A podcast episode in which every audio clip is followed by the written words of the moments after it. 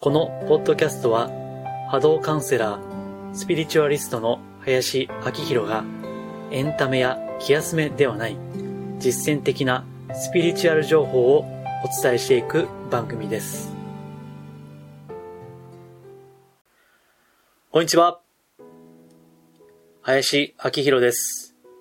今回もマジスピーラジオよろしくお願いいたします。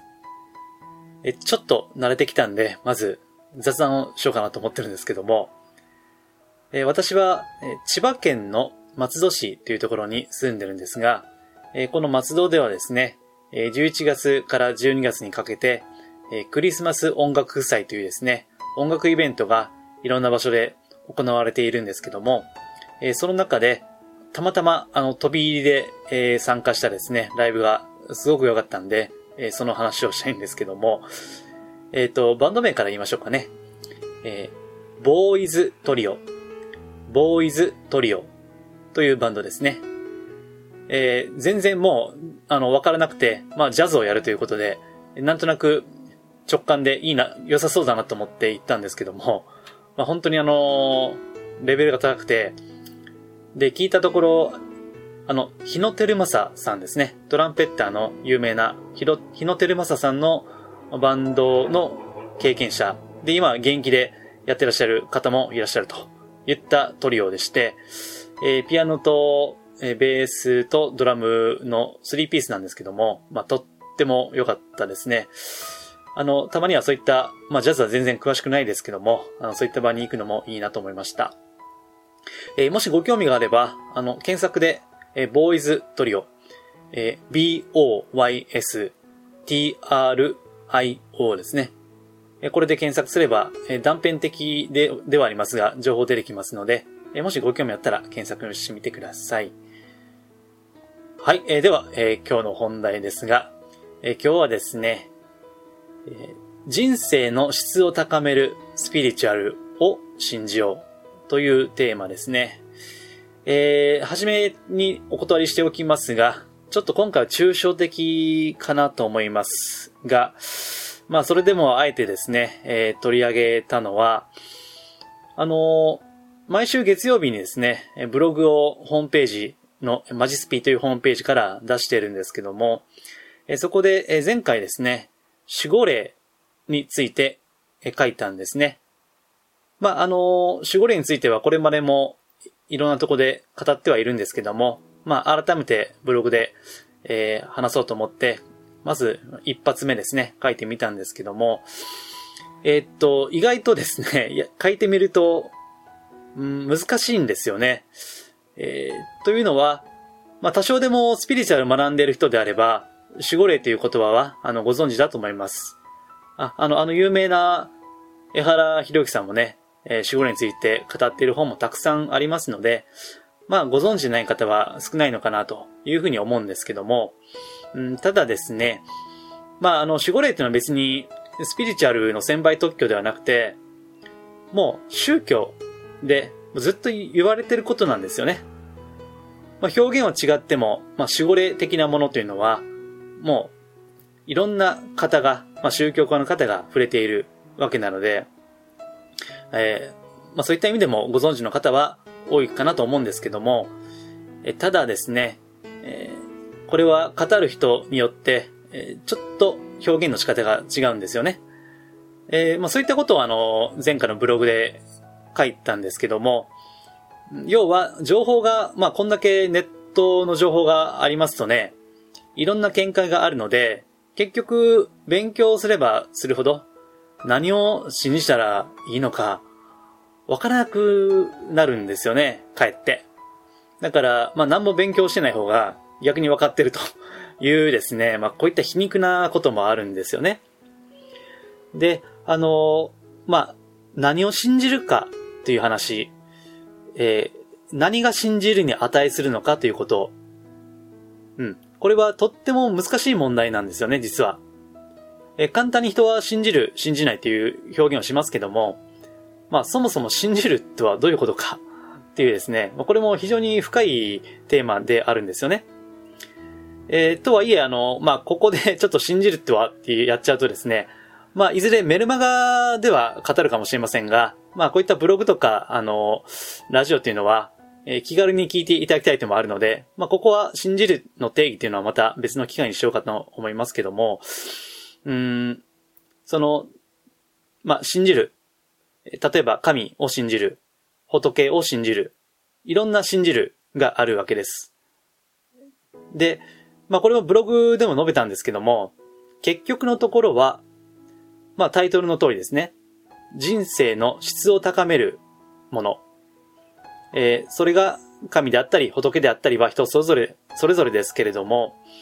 うん、人生を充実させてくれるもの。すいません、噛みました。ごめんなさい。えー、結局、自分を幸せにしてくれる。自分が幸せに感じられるもの。えー、そういったものを信じるということですよね。だって別に不幸になりたくて、あの、信じる人はいないんであって。まあ、これは当たり前のことですよね。んただ、まあ、いろんな宗教があるので、中には、その、神や仏というのが怖い存在。自分がなんか悪いことしたら、その、罰せられるんじゃないかとか、えー、もう常にこう、なんか24時間監視されてるような、えー、常に神仏が私を見ているみたいな、えー、まあ、あの、これももし、もしそれで、えー、幸せになれるんだったらいいんですけどね。ただ、まあ今言った例っていうのは、ちょっとやはり、こう、制限がある。自分の人生を制限してしまう。えー、何か悪いことを、うん、例えばなんか欲持っちゃいけないとかね。こう、えー、その、まあ特に人間なんで、まあ、女性であれば、ね、いい男を見ればいいと思うし、えー、まあ私は男ですけども、まあ、いい女を見ればいいなと思うわけでね。まあこういった欲というのは別に本能ですから、まあ、いいものでも悪いものでもないというか、もうこれはしょうがないことですよね。けれど、うん、まあ、宗教の教義とか戒律によっては、えこれをしてはいけない、あれをしてはいけないっていう、してはいけない、ダメダメダメっていうですね、えー、そういった縛りもあろうかと思うんですよね。まあ私は別に特定の宗教団体入っていませんので、まあ比較的中立的な立場で物を語っているとは思うんですけども、えー、こういったこう、何々してはならない、え、欲持っちゃいけないとかね、えー、例えばなんか、金儲けちゃいけないとかね、どうですかね。まあ、あの、それでこう、本当に幸せになれるんだったらいいんですけどね。ただ、それが、本当はこう、ね、なんか恋愛もしたいのに、なんか、そういった感情を持っちゃいけないとか、本当はもっとお金欲しいのに、こう、金儲けや、儲けをしちゃいけないとかですね。えー、これはですね、まあ、あの、いろんな考え方がありますけども、まあ、私は、ちょっと、うん、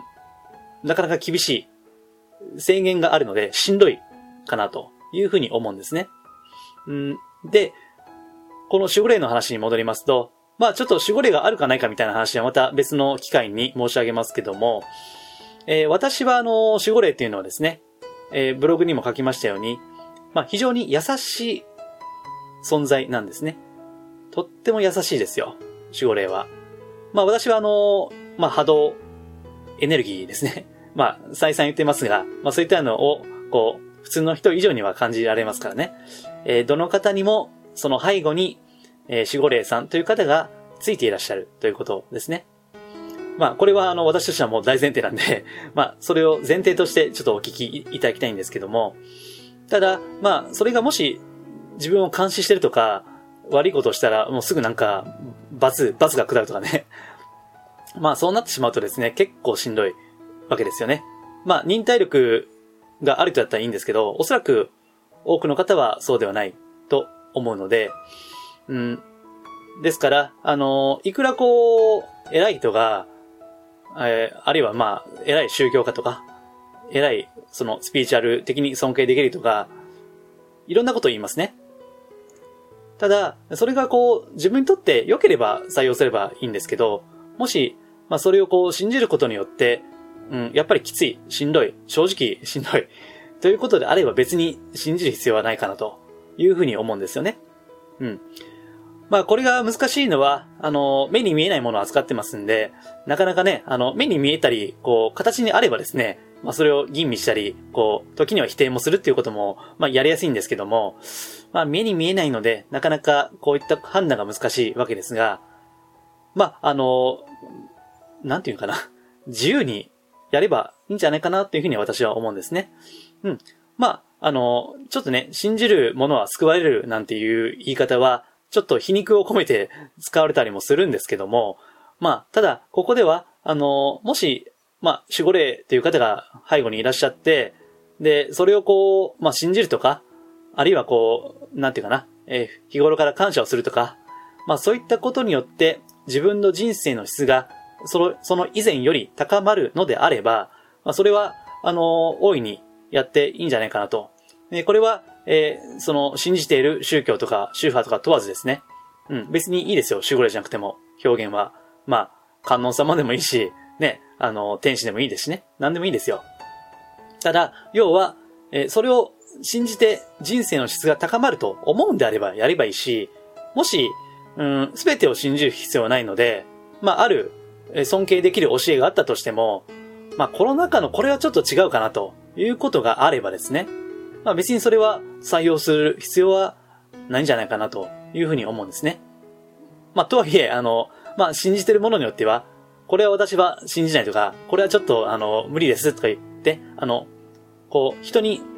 周りに言っちゃうと、ちょっと、めんどくさい、あの、人間関係的にめんどくさいことにもなる可能性もあるんで、まあ、それであればね、別に、まあ、黙って、こう自分の心の中だけで留めておけばいいんじゃないかなというふうに思うんですね。うん。